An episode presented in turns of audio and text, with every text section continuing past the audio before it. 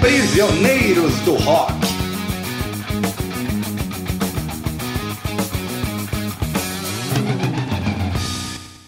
Olá, meus amigos, estamos de volta com Prisioneiros do Rock. Christian, Jair e Felipe estão aqui para comentar uma notícia triste que aconteceu recentemente, foi o falecimento de Edward Van Halen, o famoso guitarrista da banda que tem o seu nome, que nos deixou agora há pouco tempo e que é uma das figuras mais icônicas do rock das últimas décadas.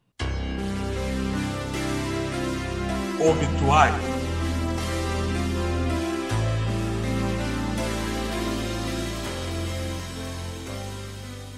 O Ed literalmente não, não, não, exatamente inventou, mas ele desenvolveu um estilo de tocar guitarra que acabou sendo reverenciado pelos outros.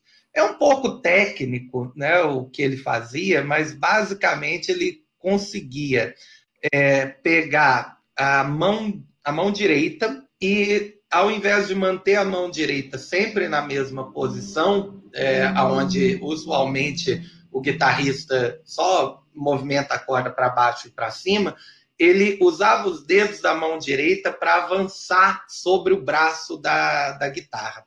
Isso criava uma estratégia, um jeito de tocar guitarra que permitia uma velocidade absurda e uma sonoridade é, absolutamente diferente. É, já havia é, guitarristas de blues ali no início dos anos 70 que usavam, mas não tem ninguém é, que desenvolveu tão bem esse estilo quanto, quanto ele.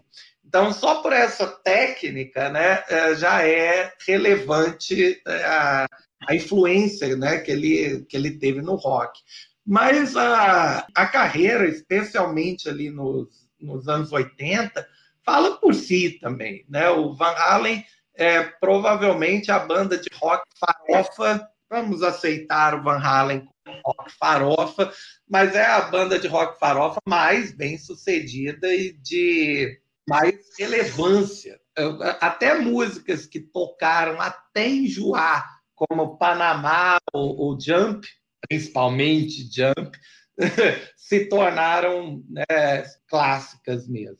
É, é, uma infelicidade que ele né, tenha morrido de, de câncer. Ele, ele já sofria com o, o câncer há cerca de uns 20 anos é, ele inicialmente, lá no fim dos anos 90, ele teve câncer na língua e foi retirado né, o, o câncer dele, é, tirando um terço né, da, da língua.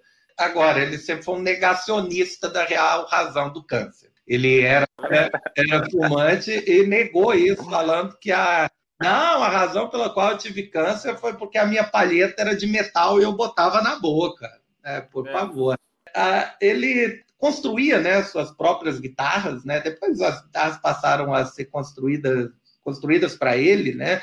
Mas é, é, isso também permitia que ele tirasse uma sonoridade muito particular, né, da, da guitarra, é, similar ao que o, o Jimi Hendrix, né, fazia. O Jimi também desmontava, né, as guitarras, desmontava os, ampli os captadores e remontava para conseguir sons né, particulares. É realmente perda, passei aí uma semana ouvindo o álbum de Jump, né, o 1984, e já enjoei, inclusive, mas é uma enorme perda. É, o, que, o, que, eu acho que eu queria, eu queria destacar é o seguinte: é, a, gente, a gente já está numa, numa fase, em, em termos de se falar de rock, que existem teóricos muito importantes, já não é hoje, né? não é de hoje, mas existem teóricos muito importantes aí escrevendo a respeito. E se a gente pegar, a gente sabe que o rock está intrinsecamente ligado ao desenvolvimento da guitarra elétrica e das questões técnicas, né? Então você pode começar lá no Les Paul, né? Naqueles caras que começaram a inventar, o Léo Fender e tal, e você tem todo, toda uma evolução da guitarra né? Então você vai passar pela década de 60, você evidentemente vai ter que falar do Jimi Hendrix, né? vai ter que falar do Eric Clapton, é, você vai ter que chegar na década de 70 e falar um pouco dos caras do jazz, é, os caras do prog, Steve Howe, os caras que tornaram a guitarra um pouco mais simples também, com poucos acordes, mas muita eficácia.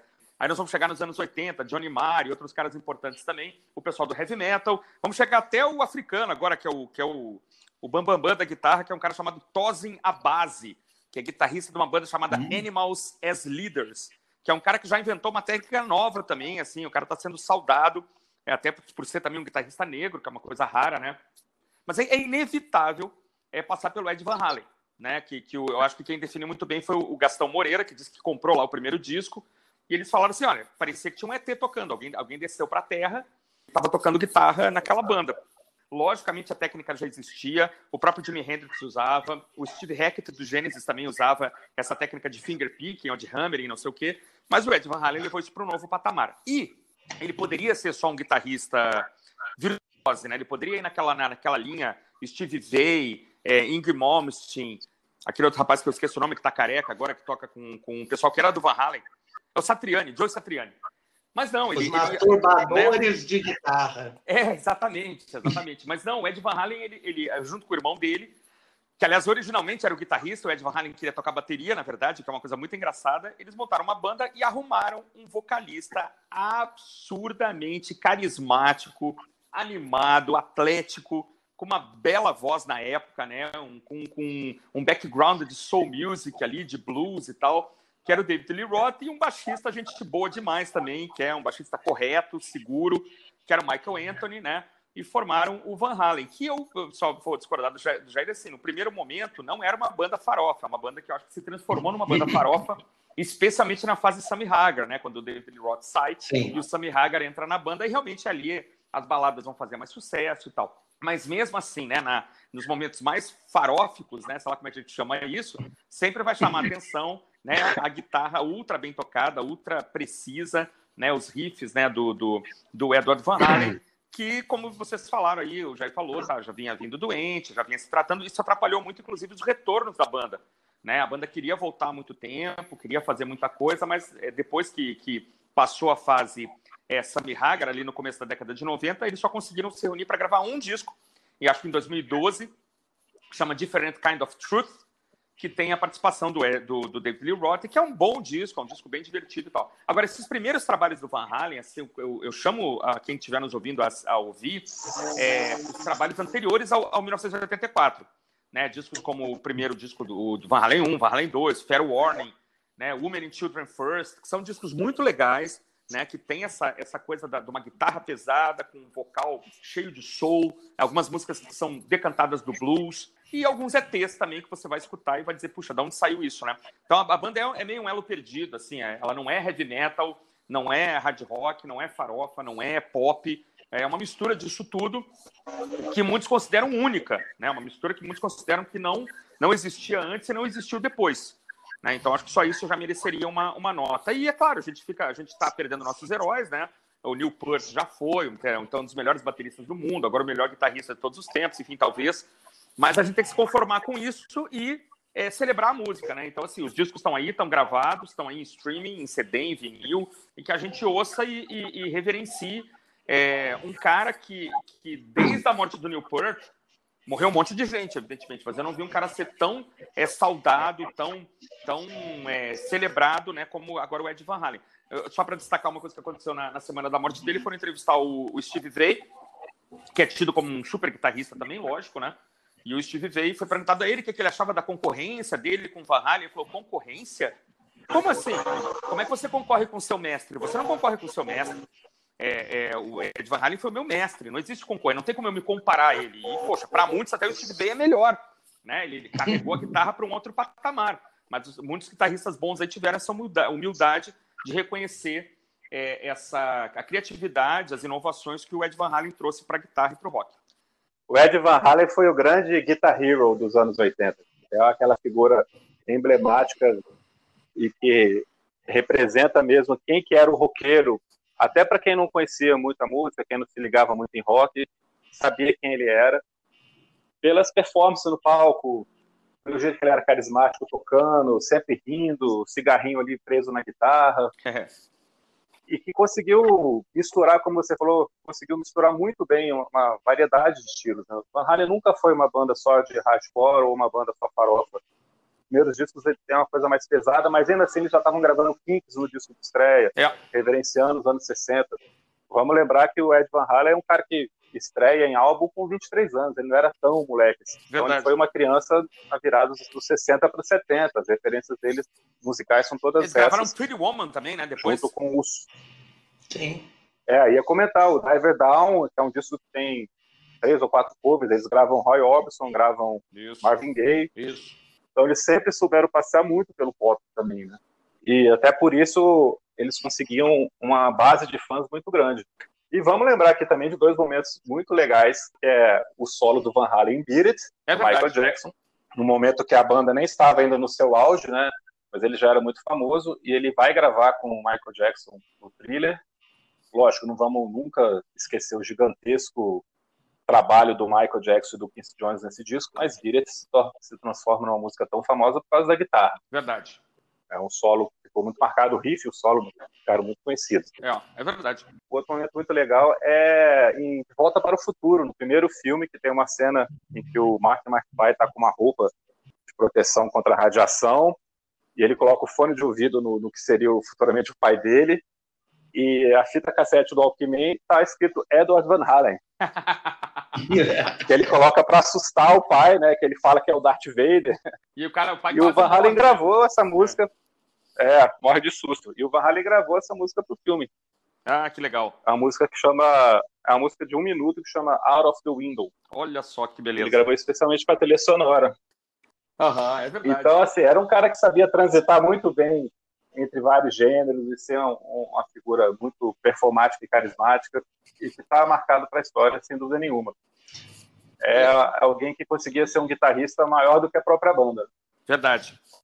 Muito bem. Não, mas uma coisa curiosa aqui também é que, assim, essa- é, é, rapidinho aqui na gravação do thriller, né?